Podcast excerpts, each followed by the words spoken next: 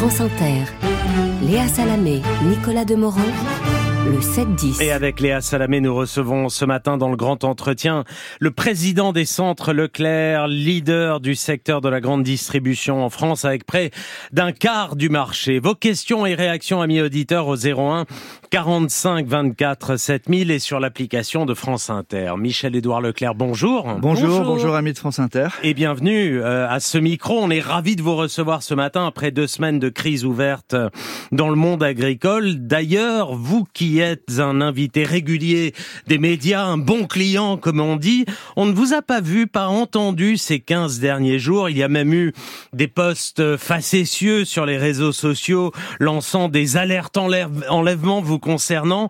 Alors rassurez-nous ce matin, Michel-Édouard Leclerc, euh, où étiez-vous passé? D'abord, euh, la première semaine, j'étais beaucoup sur le terrain à parler avec les, agriculteurs qui avaient bloqué certains magasins, qui voulaient euh, discuter avec nous, et jusqu'à ce que Gabriel Attal rencontre euh, ces, mouvements plutôt partis du Sud, euh, des mouvements audois par exemple, nous n'étions pas particulièrement visés et en fait c'était assez paradoxal. J'étais interpellé en tant qu'influenceur. C'est la première fois que ça m'arrive. On me demandait à travers euh, les occupations de magasins, à travers, euh, on me listait les problèmes on me demandait d'atteindre le président pour qu'il tienne en, considération les problèmes de l'agriculture française. Et j'étais, euh, j'étais d'ailleurs coincé parce que, en fait, beaucoup de familles de nos collaborateurs, de nos 160 000 salariés, partageaient partageaient beaucoup des motifs de récrimination des agriculteurs. Le mouvement était populaire, mais il était populaire aussi parce que ça concernait nos provinces, nos régions. Euh, et, en fait, je n'y suis pas allé dans les médias pour ne pas rajouter euh, euh, des étincelles, parce que il y avait une partie de la colère que je trouvais extrêmement justifiée extrêmement justifié et peut-être preniez-vous une part de responsabilité aussi dans ce qui se passait puisque vous dites nos hypermarchés n'ont pas été particulièrement visés, c'est pas ce que disent vos concurrents qui disent que particulièrement ce sont les centres Leclerc qui ont été visés par les agriculteurs, qui ont été attaqués par les agriculteurs. Qu'en est-il exactement et qu'en est-il ce matin? Est-ce qu'il y a encore des centres Leclerc qui sont qui sont visés? À combien se chiffrent les dégâts également? Dans la première partie des manifestations clôturées par euh, donc Attal euh, euh, en Haute-Garonne, dans le premier premier cycle, les centres Leclerc n'étaient pas visé, c'était la préfecture d'Agen, c'était l'autoroute, etc.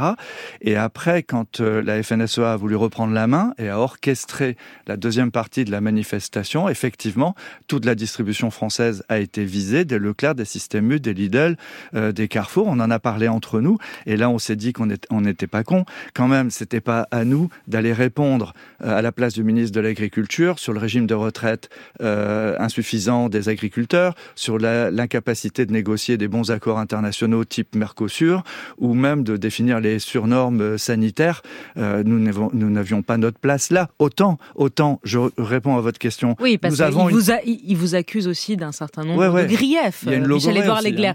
Il y a une logorée, vous dites, enfin les agriculteurs, on va pointer point par point d'ailleurs ce qu'ils vous reprochent, on va y aller point par point. Mais pour essayer juste de comprendre, est-ce qu'aujourd'hui, ce matin, il y a encore des centres Leclerc qui sont bloqués euh, Enfin, euh, là, ce matin, je j'en ai pas connaissance. Non, mais hier soir, il y en a pas. Et à combien mais Non, mais il y a beaucoup d'acrimonie. Il y a parce que pour le coup, les gendarmes sont intervenus, les préfets sont intervenus. Donc normalement, ça s'est libéré, mais ça n'a rien résolu. On est bien d'accord. À combien se chiffrent les dégâts? Il y a combien de centres Leclerc qui ont été attaqués? Ça, je sais pas. Euh, je sais pas. Non. non, objectivement, je sais pas. Mhm. Bon, on entre euh, dans le. Je, voudrais euh, simplement dire que c'est un classique de la manifestation paysanne depuis 2015 sous François Hollande. Toute manifestation paysanne se finit sur les parkings des hypermarchés, et c'est une manière aussi pour les pouvoirs publics de dériver toutes les tensions sur des espaces sans trop de population et avec des dégâts modérés. Nos, nos salariés, nos collaborateurs n'apprécient pas. c'est vraiment vraiment euh, pour moi un gros travail euh, d'aller expliquer que euh, effectivement on est sacrifié à ça, mais bon. On mais pour vous, c'est les pouvoirs publics qui ont ah orienté les manifestants vers les hypermarchés, mais vers les... toutes les consignes de manifestation. C'est eux qui les ont dit allez attaquer les, les toutes les, consignes de manifestation que nous, dont nous avons les photocopies dans chaque fédération euh, agricole visent spécifiquement la grande distribution et Leclerc. Et même, il y a un groupe de députés Renaissance et, et Modem qui me visent personnellement. C'est l'usine à tweet, c'est Michel-Édouard Leclerc. Attendez, attendez, parce que là, là c'est pas, pas n'importe quoi ce que vous dites. Vous, non, merci. Vous dites clairement que le gouvernement et la majorité parlementaire vous avisez très clairement et à pousser les agriculteurs à attaquer les centres Je Leclerc. dis que les agriculteurs ont reçu des consignes de venir dans la grande distribution, hein, c'est très clair, et c'est d'autant plus incompréhensible pour nos salariés que nous ne sommes pas les premiers clients de l'agriculture. La, la, la, distribution n'achète qu'un tiers des produits agricoles français. Ils sont pas allés chez les industriels qui achètent un autre tiers. Ils sont pas allés dans la restauration collective et dans toutes les, les, les autres sociétés. Donc vous nous dites ce matin on a été le, le bouc émissaire facile, c'est ça? On a notre part de responsabilité. Je, Alors c'est ça que j'ai envie, on a envie voilà. aussi d'entendre votre part de on responsabilité. On a notre part de responsabilité parce que nous avons à un moment donné boudé des discussions législatives qui étaient faites contre nous, on les a pris contre nous, alors que peut-être on aurait pu participer à l'amélioration des relations industrie-commerce. Mais après, au moment où on est venu, les trois derniers ministres de l'agriculture n'ont eu de cesse que de nous diviser. Autant sous euh, euh, Stéphane Le Foll, sous euh, Bruno Le Maire, ministre de l'agriculture, quand il y avait un problème, on était tous réunis et là on essayait de résoudre concrètement le problème des vins de l'Aude, le problème euh, du prix du porc, etc. Autant aujourd'hui nous ne sommes simplement que jetés en pâture. J'ai pas eu un seul, je suis le premier distributeur français, j'ai pas eu un seul mot, un seul appel téléphonique, aucun collaborateur. On a eu d'appels de Darmanin pour savoir si tout allait bien ou de Fesneau pour savoir euh, comment ça s'était passé. C'est euh, contrairement à Bruno Le Maire qui se souvient qu'il a été ministre de l'Agriculture et qui lui se tient au courant en permanence euh, des dégâts qu'il peut y avoir ou de l'évolution. On entend votre charge, mais maintenant on va prendre point par point ce qui vous voilà. est reproché. Les raisons de la colère et ce qui vous est donc reproché, les agriculteurs vous reprochent de contourner la loi française en allant acheter les produits dans des centrales d'achat à l'étranger. Vous en avez en Belgique, en Pologne, au Portugal, et donc de négocier les produits moins chers que sur le sol français s'ils étaient soumis à la loi française. Qu'est-ce que vous répondez à ça? Alors, d'abord, euh, euh, nous sommes effectivement implantés en Europe. Et donc, euh, dans chaque pays d'Europe, il y a des lois nationales. Mais vous voyez, un étranger qui, un, un, Allemand ou un Belge qui viennent à Paris, ils respectent le code de la route. Donc, chacun respecte le code de la route de son pays. Donc, euh, première chose. Deuxième, donc nous sommes légalistes et je suis sûr que vous avez aucun dossier contre nous, vous avez connaissance d'aucun dossier contre nous où nous aurions contrevenu à la loi Egalim. Je suis sûr que euh, y a, nous n'avons aucun. On vient de finir les négociations. Vous n'avez rien à vous reprocher, euh, Michel Non, Edouard je ne Leclerc. crois pas. Vous n'avez en aucun cas contourné Non, la loi pas. Egalim à aucun moment. Je ne crois pas. Alors pourquoi les attendez, négocier attendez, attendez, Oui. juste, juste une chose. On vient de négocier euh, le 15 janvier les discussions avec les PME et les plus Et petites entreprises. D'accord? Il n'y a pas un dossier Leclerc chez le médiateur et à ma connaissance, il n'y a pas un contentieux. Donc ça, c'est pour les entreprises franco-françaises. Ok. Sur l'international, on négocie sur plusieurs endroits pour aller, parce que n'oubliez pas, hein, on nous a envoyé chercher des baisses de prix. J'étais dernière fois que j'étais dans vos studios, c'était pour aller chercher des baisses de prix. Hein. On va y venir Et- aux baisses de prix. Et, et donc, euh, que ce soit sur l'Asie du Sud-Est où nous avons des bureaux d'achat, ou que ce soit en Belgique où on négocie avec des multinationales, euh, en fait, aujourd'hui, euh, nous négocions des baisses de, nous essayons de négocier des baisses de prix. C'est très difficile. Ils veulent encore des hausses, mais nous, à ma connaissance, nous n'avons pas de dossier contentieux avec Procter, avec Unilever. Nous ne négocions qu'avec des multinationales qui font au minimum 350 millions de chiffre d'affaires hors France. Nous négocions avec Procter, avec Mondelez, avec Nestlé, avec euh, euh, que des grandes boîtes multinationales Nestlé, par qui n'achètent pas leurs produits en France, qui n'ont pas leur siège en France. Donc euh, il y a une Il n'y a pas d'entreprise française avec qui vous négociez à l'étranger Dès qu'elles sont à l'international, oui, parce que nous achetons. Alors, c'est pas une centrale de négociation, c'est une centrale d'achat. Nous approvisionnons les centres Leclerc de Pologne, du Portugal, qui sont trop petits dans leur pays. Et vous voyez, par exemple, vous avez Lidl en France. Lidl est allemand, et d'origine allemande, mais c'est un des plus grands groupes européens de distribution, Aldi aussi, euh, Action aussi, on le connaît moins, mais c'est très gros. Ben, nous, à défaut d'être aussi gros qu'eux, on s'est associé avec des Allemands qui sont concurrents de Lidl, et on a les mêmes pratiques. Mais vous êtes euh, dans cette association à, à Bruxelles. Pourquoi en Oui. Belgique? Ben, parce que euh, y avait le choix. Parce que c'est moins cher là-bas? C'est pour payer moins cher là-bas et échapper à Egalim? Non, c'est parce que c'était entre Francfort et, et, et Paris. C'est sur le, on prend le C'est pas le Thalys. euh, si, c'est, c'est- on prend le Thalys et on s'arrête à- en Belgique. On est à côté de la Commission européenne. C'est Alors, géographique. Purement géographique. Euh, nous sommes une coopérative de commerçants indépendants. Nous habitons en Vendée, en Alsace, euh, au Pays Basque. Faut déjà, la France est déjà très centralisée. C'est pas facile de se regrouper. Et donc, euh, plutôt que d'aller dans les landers allemands, on s'est retrouvé au point minimum qui qui est la Belgique. Et là, en plus, je voudrais juste vous rappeler que nos constructions, elles ne datent pas de la loi Egalim. Donc, ça n'a pas été fait pour contourner la loi. Elles datent de 2016. Ensuite, la Commission européenne a donné quitus de notre installation. Elle a trouvé que c'était bien pour les consommateurs qu'il y ait la possibilité pour les consommateurs français de bénéficier du meilleur de ce qu'il y a en Europe. Je vous rappelle quand même que de l'autre Oui. côté de la frontière, de l'autre côté du Rhin, les coûts chez les Tampax sont 20% moins chers qu'en France. Donc il y a quand même un problème en France de négociation. Et nous, en nous associant avec des Allemands, eh bien, on va chercher des prix plus bas. Mais Michel Édouard Leclerc, vous comprenez que c'est difficilement audible pour les Français de se dire que quand ils vont acheter un produit, une brique de lait ou une bouteille non, d'huile euh, sur dans, dans les hypermarchés Leclerc, ce sont des prix que vous avez négociés à l'étranger. non, non, non. Sur Non les, pro- les produits. Et pour, euh, pour, pour, les, pour 100%. que vous les achetiez moins cher. Non, non, mais c'est pour ça. Merci de me donner la parole. 100%. De... Moi, je suis patriote. Hein. Je suis breton. Nous sommes vendéens. Nous sommes alsaciens. Nous sommes des gens de terroir.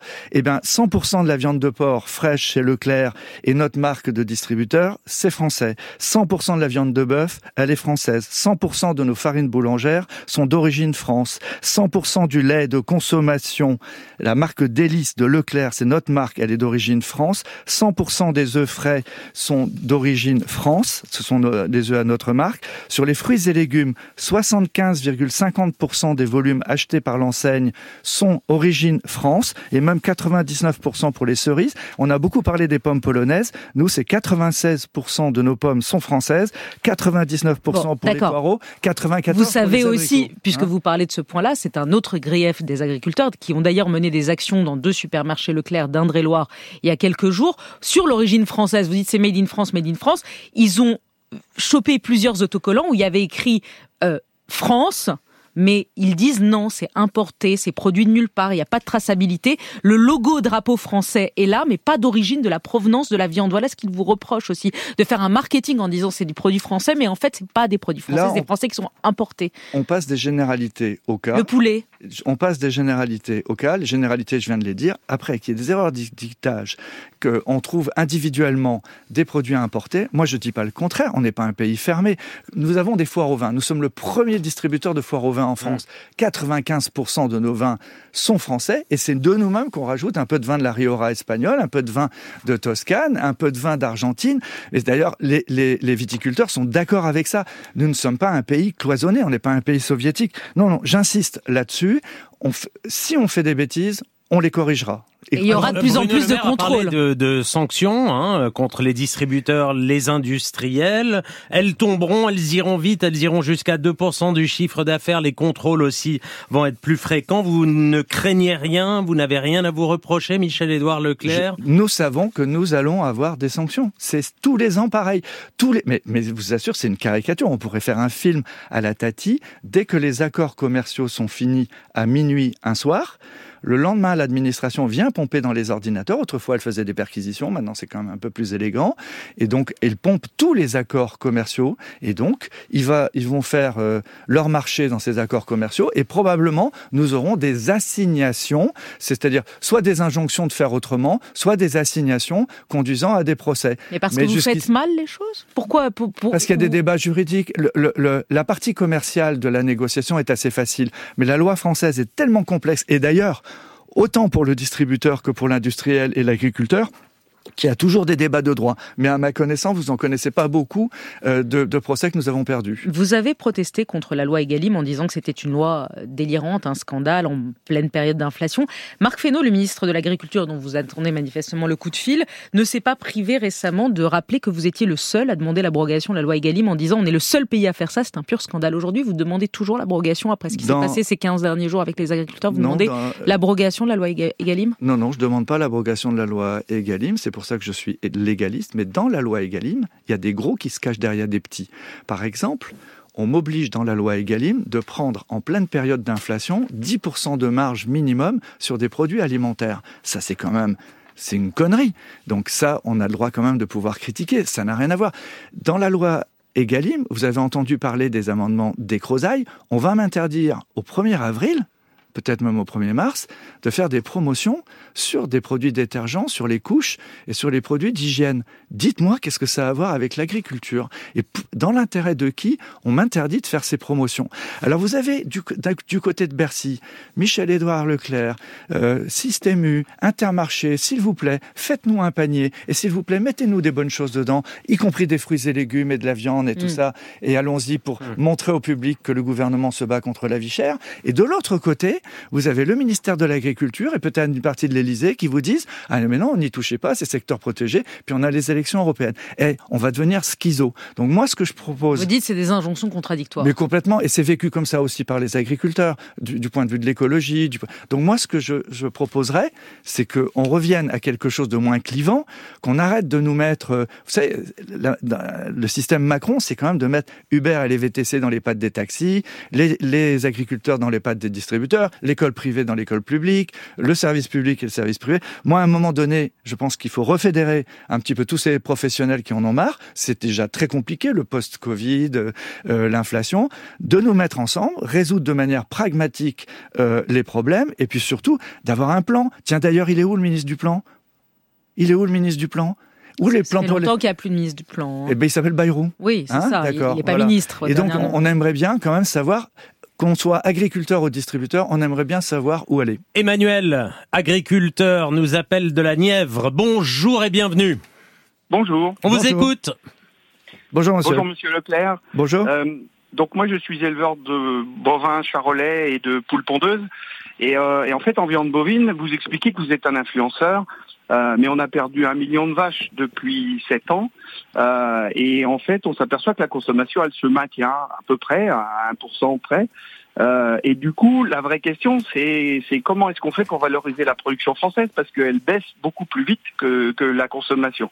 Et moi, ce, qui, ce que je voudrais savoir, c'est pourquoi vous voulez pas utiliser les indicateurs qui donnent nos coûts de production, nos prix de revient, qui permettent de nous rémunérer dans des contrats je sais que vous avez des alliances locales dans lesquelles euh, ça n'est pas utilisé, ça représente peu, mais vous êtes surtout maître d'un outil industriel qui fournit tous vos magasins. Et là, pour le coup, il n'y a pas de son et pas d'image sur ce sujet-là.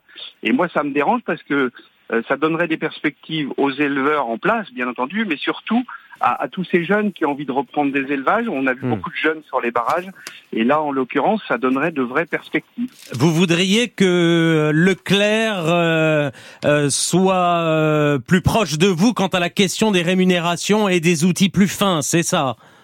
Mais oui, parce que de toute façon, euh, on voit bien que euh, la question centrale, au-delà des, des, réglementations et des difficultés par rapport à l'environnement, c'est d'abord le revenu. Mmh. Euh, 17 000 euros de moyenne pour un éleveur en France, euh, c'est pas tenable. Et, et en l'occurrence, si on mettait cet indicateur euh, dans les contrats, euh, mmh. ça fait pas flamber le, panier de la ménagère. Mmh. Par contre, ça donne vraiment des perspectives aux éleveurs. Merci Emmanuel pour euh, cette question. Michel-Édouard Leclerc. Ben, je suis pour. je pensais que c'était fait. je suis pour. Euh, en tout cas, je ne sais pas quoi vous dire d'autre. Je pensais que les, les, indicateurs de coûts de production étaient dans les contrats d'alliance locale, d'autant qu'on ne les négocie pas vraiment. Alors ça, donc voilà la première partie de ma réponse. Euh, J'entends ce que vous dites et je vais aller voir et, et je vous dis je vais plutôt dans votre sens. Et la deuxième chose, euh, y a, on a un deuxième problème, c'est que les jeunes aujourd'hui mangent moins de viande, donc on a poussé euh, toute une génération d'éleveurs à aller vers les races à viande plutôt que les vaches de réforme. Euh, évidemment, ça coûte plus cher, euh, même euh, le bio et tout ça. Et donc, c'est vrai que là, il y a une chute de, des ventes de viande qui est assez spectaculaire. Les nutritionnistes s'y sont mis aussi.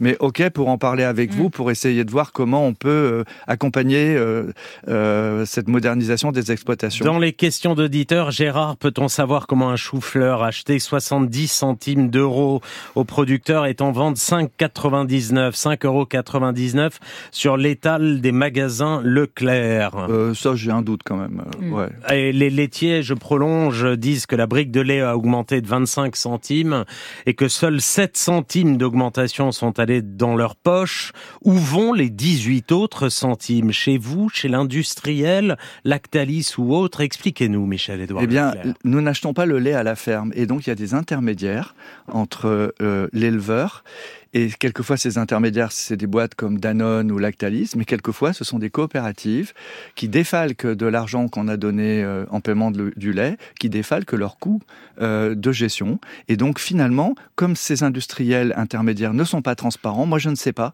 sur la base d'un litre de lait payé cher, combien euh, reçoivent les agriculteurs. En plus d'un litre de lait, le transformateur Lactalis, par exemple... Mais vous, vous prenez combien sur cette augmentation-là? Parce que, pardon, vous vous rappelez quand même, vous êtes le J'aime pas dire ça parce que ça voudrait dire, mais vous êtes quand même gagnant de la crise inflationniste de ces deux dernières années. En 2023, le chiffre d'affaires de Leclerc a bondi de 10% à 48 milliards d'euros. Vous, faites beaucoup mieux que vous, tous vos concurrents, Michel-Édouard Leclerc. Mais vous savez pourquoi hein Parce que d'abord, je suis venu dans vos studios pour euh, dire en premier et très longtemps à l'avance qu'il allait avoir de l'inflation. J'avais pas une boule de cristal. Euh, j'ai simplement regardé ce qui se passait aux États-Unis et puis euh, j'ai vu que ça démarrait plus vite là-bas. Hein, vous, vous, rappelez? Oui, on se rappelle. vous l'aviez dit. J'avais même demandé des commissions d'enquête aux parlementaires qui, qui m'ont qui m'ont trouvé agité du bocal, hein, euh, qui, qui n'ont pas donné suite. et donc votre chiffre d'affaires explose. Parce que nous avons baissé nos marges. Nous avons nous avons refusé de répercuter. Les centres Leclerc ont mis quatre mois avant de répercuter les hausses tarifaires. Donc on a eu quatre mois d'inflation de différence. Et aujourd'hui, on a eu un million de consommateurs supplémentaires qui sont venus fréquenter les centres Leclerc parce qu'on était vraiment moins cher. Mais je voudrais vous dire, on n'est pas moins cher simplement parce qu'on achète moins cher. Euh, vous, vous entendez parler aujourd'hui de Casino. Casino était associé avec Intermarché dans la même centrale d'achat. Or, Intermarché est 15% moins cher que Casino. Ça vous montre bien que c'est important de bien acheter, mais vendre moins cher, c'est d'abord une affaire de volonté, c'est une affaire de modèle économique. Et Leclerc aujourd'hui, on a compris que face à l'inflation, eh nous avions une utilité sociale, un rôle social à jouer en, baissant nos prix. Et c'est ce qui fait qu'aujourd'hui, nous avons cette progression. Nous sommes le seul distributeur français à augmenter en volume en France. Sur l'appli d'Inter, pardon, hein, mais il y a quand même des gens qui sont en colère, hein, je vous le dis. Pierre vous dit, mais pourquoi vous avez une centrale d'achat en Belgique? Je ne comprends pas. Et Jean-Noël, plus, plus, plus cash, vous mentez, monsieur Leclerc. Leclerc met une pression folle sur les groupes franco-français pour aller négocier dans leur centrale d'achat internationale. Je travaille, dit-il, dans un groupe agroalimentaire français. Et vous savez que c'est ça le fond de ce qu'on vous reproche. On vous reproche de vous être allié avec des multinationales allemandes, belges et de venir hyper puissant dans vos négociations et que les gens sont obligés de, céder s'ils veulent vendre leurs produits, vous vendre leurs produits, et qui se retrouvent et qui se retrouvent écrasés par la puissance de feu de la négociation où vous, je réponds vous leur achetez pas cher. Je ne réponds plus à ça, c'est pas du tout mon métier. Je vais pas passer ma vie. Ça fait 40 ans que je réponds euh, à part la négative. Je vais vous dire avec qui on négocie. On négocie avec Nestlé en Belgique. On négocie avec Nestlé qui a augmenté ses dividendes de 13%. Il est suisse. On négocie avec PepsiCo, USA, qui a augmenté ses dividendes de 13% l'année dernière. Procter Gamble a augmenté ses dividendes de 23%. Ils sont américains. Unilever a augmenté ses dividendes de 16,5%. Royaume-Uni, Pays-Bas. La bière, InBev, plus 26%. Ils sont belges. Coca-Cola, 28,8%. Donc vous dites c'est eux les profiteurs, c'est eux les profiteurs de la crise, c'est ça que vous 31% Pays-Bas. Euh, un Français, Pernod Ricard, plus 29%.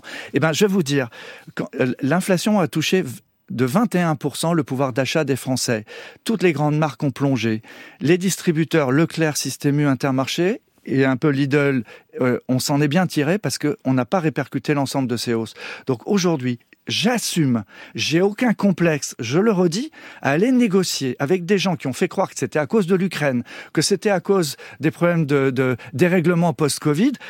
Quand je vois qu'ils ont distribué autant de dividendes, mmh. je suis fondé, nos acheteurs sont fondés d'aller leur demander de baisser leur hausse, de redemander des baisses ou en tout cas de les étaler dans le temps. c'est eux les. Ça que je fais en Europe.